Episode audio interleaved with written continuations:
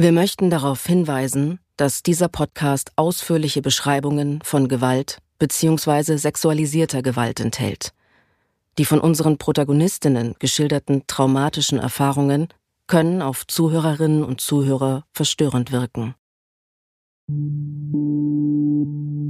Also ich bin nicht mehr der gleiche Mensch, der ich vorher war. Also ich bin nicht mehr sorglos, ich bin misstrauisch den Leuten gegenüber und checke erstmal genau ab, ähm, bevor zum Beispiel irgendjemand, weiß ich nicht, in unserem Bekanntenkreis aufgenommen wird. Da bin ich sehr vorsichtig geworden. Das bleibt sicher. Mitten am Tag. Die Dokumentation. Ein Panther Sounds Original. Nach einer Idee von Carla Cristobal, Sylvain Crusien und Elena Erbenich. Folge 5. Reden hilft. Hallo, mein Name ist Jasna und ich führe euch durch diesen Podcast. Einfach eine Begleitung, eine Unterstützung an der Seite zu haben. Jemanden, der einem bedingungslos glaubt. Es ist wichtig, dass die Institutionen bekannter werden, die genau das anbieten. Also es kommen eben doch sehr häufig Mädchen oder Frauen zu uns, die einen sexualisierten Übergriff erlebt haben, an den sie sich aber eigentlich nicht so richtig erinnern können. Eine von diesen Unterstützerinnen ist Carola Klein. Sie arbeitet bei Lara in Berlin, der Fachstelle gegen sexualisierte Gewalt an Frauen. Sie berät auch anonym und unterliegt nicht dem Legalitätsprinzip. Man muss also keine Anzeige erstatten und sie muss eine Straftat auch nicht weiterleiten. Die haben einen Filmriss, die waren zum Beispiel in einem Club oder bei einer Party, wachen irgendwann auf, manchmal tatsächlich mit einem ihnen, ihnen fremden Menschen, einem Mann, und wissen eigentlich nicht, wie sie an den Ort gekommen sind. Es gibt auch durchaus Fälle, wo Frauen mehrere Tage in der Gewalt von Fremden oder Kurzbekanntschaften sich befinden und am Ende nicht wirklich wissen, was ihnen passiert ist. Es gab da auch Schwangerschaften zum Beispiel. Nina ist Opfer von sexualisierter Gewalt und erzählt uns von ihren eigenen Schuldgefühlen. Das wäre alles nicht passiert, wenn ich einfach da nach Hause gegangen wäre, wo alle nach Hause gegangen sind. Und das ist auch was, was ich ja bis heute irgendwie so mit mir rumtrage, dieses Thema Schuldgefühle, weil man rational verstehen kann, dass das nicht meine Schuld war, weil dann kann man ja immer irgendwie argumentieren, hättest du einfach dein Zuhause nie verlassen und auch nie die Türe geöffnet, dann wäre nie irgendwas passiert so. Auf rationaler Ebene ist mir das schon sehr, sehr bewusst, wo die Schuld und die Verantwortung liegen. Aber das heißt ja nicht umsonst Schuldgefühle und Emotionen folgen halt oft nicht irgendeiner rationalen Logik.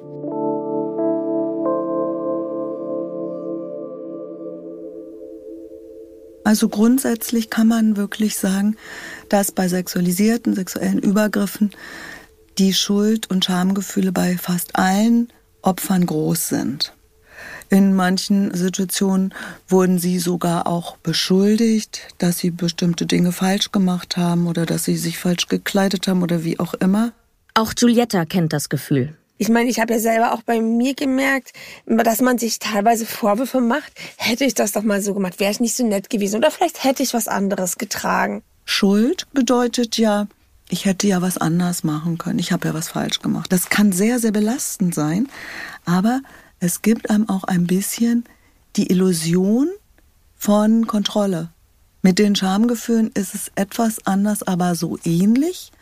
Wir sind natürlich auch, um sexuelle Wesen zu werden und körperlich zu sein, haben wir ja eine ziemlich enge Bandbreite in unserer Erziehung, was geht und was nicht geht. Das heißt, das Schamgefühl kann sehr schnell ausgelöst werden. Das Gefühl, falsch zu sein, das Gefühl, äh, etwas, also ein Tabu überschritten zu haben. Wenn der Kontrollverlust zu groß ist, sagt Carola Klein, ist da ein Loch. Ein Raum, den die Psyche versucht zu füllen. Die Bedrohung und Hilflosigkeit kann einfach nicht ausgehalten werden. Dieser leere Raum wird dann mit Schuld oder Scham gefüllt. Sie spricht auch von Übertragung, also davon, dass man die Gefühle eines anderen auf sich selbst projiziert. Die Schuld des Täters wird die eigene Schuld es gibt ja auch diese Art von Übertragung, also diese sehr hässlichen Dinge, die jemand, also der Täter dann sozusagen mit einem anstellt, das kann das Opfer ja auch sehr, sehr beschämen. Auch das ist normal, aber auch das ist ein, eigentlich ein Ersatzgefühl für etwas, was man auch nicht wirklich begreifen kann das trifft einen Kern in uns. Aber im Grunde müsste sich ja eigentlich ein Täter schuldig und beschämt fühlen, wenn er so etwas macht. Ne? Und das übernimmt das Opfer aus den genannten Gründen. Das kommt einem doch total falsch vor. Die schlechten Gefühle, die der Täter haben sollte, hat jetzt auch noch das Opfer? Das ist doch furchtbar. Das heißt also, Nina macht es genau richtig. Sie sieht ihre Gefühle und erinnert sich, dass das so nicht stimmt. Es ist nicht ihre Schuld, die sie da ertragen muss. Wir nennen das ja Psychoedukation in unserer Beratung, also Informationen zu geben, was passiert eigentlich mit mir, was sind denn die Symptome, was passiert nach einem Übergriff eben auch mit KO-Tropfen. Wie geht Carola Klein bei sowas vor? Ich will verstehen, was wichtig ist und wie Ihre Beratung aussieht. Man kann mit so einem Erlebnis auch sehr gut weiterleben, auch wenn man eventuell nicht genau weiß, was vorgefallen ist.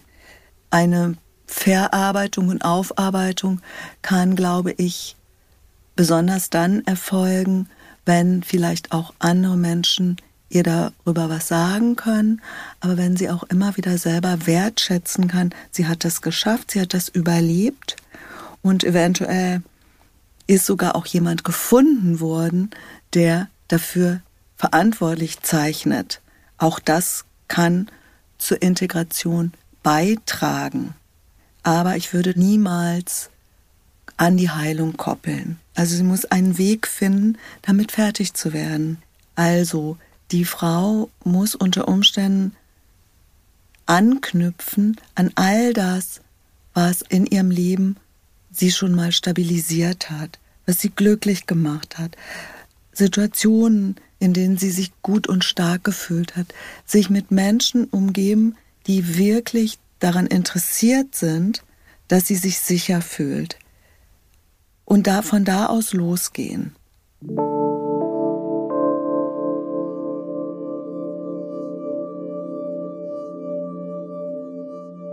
Nina beschreibt uns ihre Erfahrungen.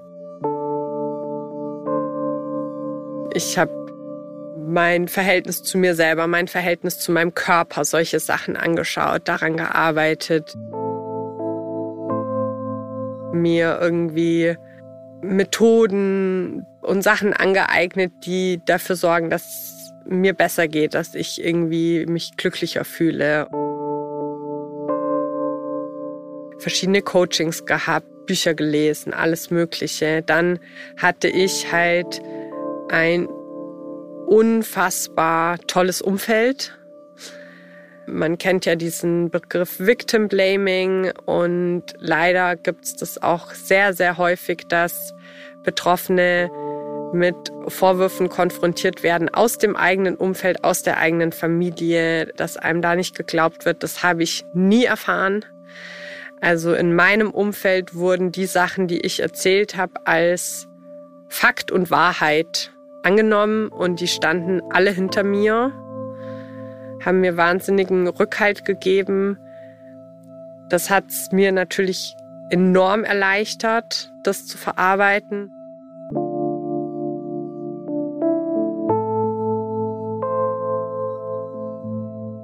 Gerade bei KO-Tropfen würden sich viele Betroffene wünschen, dass sie die Erinnerungen an die Zeit, die sie verloren haben, zurückgewinnen. So ging es auch Giulietta. Ich wollte das halt nicht unversucht lassen, weil ich wollte meine Erinnerungen wieder haben. Sogar in Covid-Zeiten begegnet Carola Klein noch Vorfällen mit KO-Tropfen. Bei Dating-Situationen. Und es gibt auch ganz andere Fälle, zum Beispiel eine seelsorgerische Beratung im Café. Und dann hat sich die Frau irgendwann in einem ihr völlig wildfremden Hotelzimmer wiedergefunden. Also es gibt da schon alles. Es ist viel im Nachtleben, da wird ja auch viel konsumiert. Es sind aber auch in Privatpartys, wo die Drinks direkt dort eben auch gemixt werden und wo dann direkt dort auch Räumlichkeiten existieren, wo dann auch die Übergriffe passieren können. Also das ist auch gar nicht so selten, diese Privatparty-Geschichten.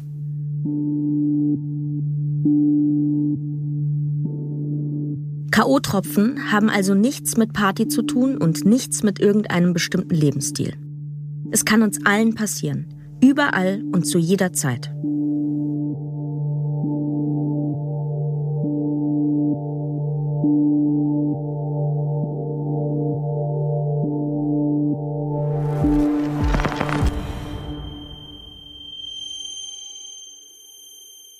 Es geht wirklich um die Frau, was möchte sie? Ich frage ja erst einmal nach. Wie misst man denn eigentlich den Erfolg einer solchen Beratung? Gibt es da Ziele? Es geht dann gar nicht um mich und es geht auch nicht um das, was ich denke, was ein Ziel sein könnte. Es ist auch ein Teil unserer Arbeit, dass wir kein vorgefertigtes Konzept für jede Frau haben. Wir versuchen erstmal dass die Frauen selber wieder in die Lage kommen, für sich zu entscheiden, was sie wollen, wo es langgehen soll und was der nächste Schritt sein könnte, bei dem wir auch weiter unterstützen. Das ist eher so mein roter Faden. Was Carola Klein da macht, klingt für mich auf jeden Fall sehr anstrengend. Wir wühlen ja nicht in dem, was Schlimmes vorgefallen ist, sondern meine Aufgabe ist ja zu suchen, wo gibt's denn was Schönes, wo gibt's, wo liegt deine Kraft, wo liegt das, was dir Spaß macht, wie kriegst du das wieder, obwohl das gerade so aussieht, als ob das alles weg ist. Und das macht Spaß. Und davon kann man auch selber profitieren in schwierigen Situationen. Also deswegen, ich finde diese Arbeit gar nicht so belastend, Belastend ist eher, wie langsam sich das entwickelt, dass auch äh, Opfer von sexualisierter Gewalt wirklich Gerechtigkeit widerfährt und solche Sachen. Das finde ich anstrengender. Carola Klein arbeitet jetzt schon seit 18 Jahren in der Beratung für Opfer von Gewalttaten. Seit Hashtag MeToo hat sich da irgendwas verändert? Also da hat sich auch in den letzten zehn Jahren unendlich viel getan. Dieses Thema war früher tatsächlich so ein bisschen, mh, hm, Jetzt kommen die schon wieder mit dem Thema sexualisierte Gewalt in allen Arbeitskreisen, Polizei und so weiter. Man hat sich ein bisschen so gefühlt, wie so jemand, der immer stört und sagt, ja, aber die Opfer von sexualisierter Gewalt und so weiter. Es gibt jetzt vertrauliche Spurensicherung bundesweit. Es gibt eine Gesetzesänderung das Sexualstrafrecht wurde verändert. Es gibt inzwischen die psychosoziale Prozessbegleitung. Es gibt die Istanbul-Konvention, also da geht es ja auch eher um häusliche Gewalt, aber das hängt natürlich alles eng zusammen. Da ist ganz viel auf dem Weg. Es gibt haufenweise Initiativen von Frauen aus allen Bereichen, die sich auch mit dem Thema beschäftigen und die sich da sehr, sehr einsetzen. Wir sind echt auf dem Weg.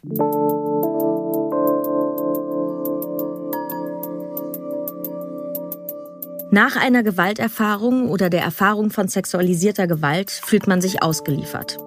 Denn genau das ist es ja, was man erfahren hat. Auslieferung.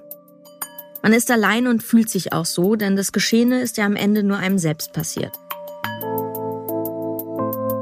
Wie wir auch gehört haben, kann es immer wieder Probleme geben. Ob einem von Institution oder Umfeld geglaubt wird, kann man weder mit Sicherheit sagen noch überprüfen oder einfach verordnen.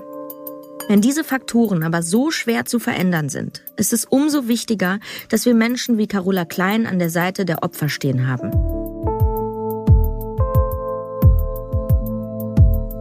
Immer wieder muss man von den furchtbaren Geschehnissen erzählen, die einem da widerfahren sind.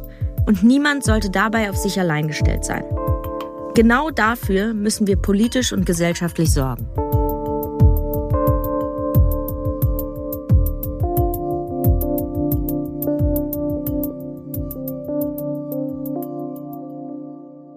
Falls du selbst betroffen bist oder Personen kennst, denen das passiert ist oder die Hilfe brauchen. In den Show Notes zu diesem Podcast haben wir ein paar Anlaufstellen und Hotlines zusammengestellt. Mitten am Tag.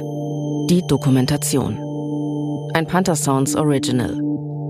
Nach einer Idee von Carla Cristobal, Sylvain Crusien und Elena Erbenich. Regie Carla Cristobal und Sylvain Crusien. Moderation Jasna Fritzi Bauer. Sounddesign und Mischung Hammer und Amboss. Produziert von Elena Erbenich, Tristan Lehmann und Johanna Bowman. Mitten am Tag. Die Dokumentation ist eine Produktion von Panther Sounds in Zusammenarbeit mit Pantaleon Films.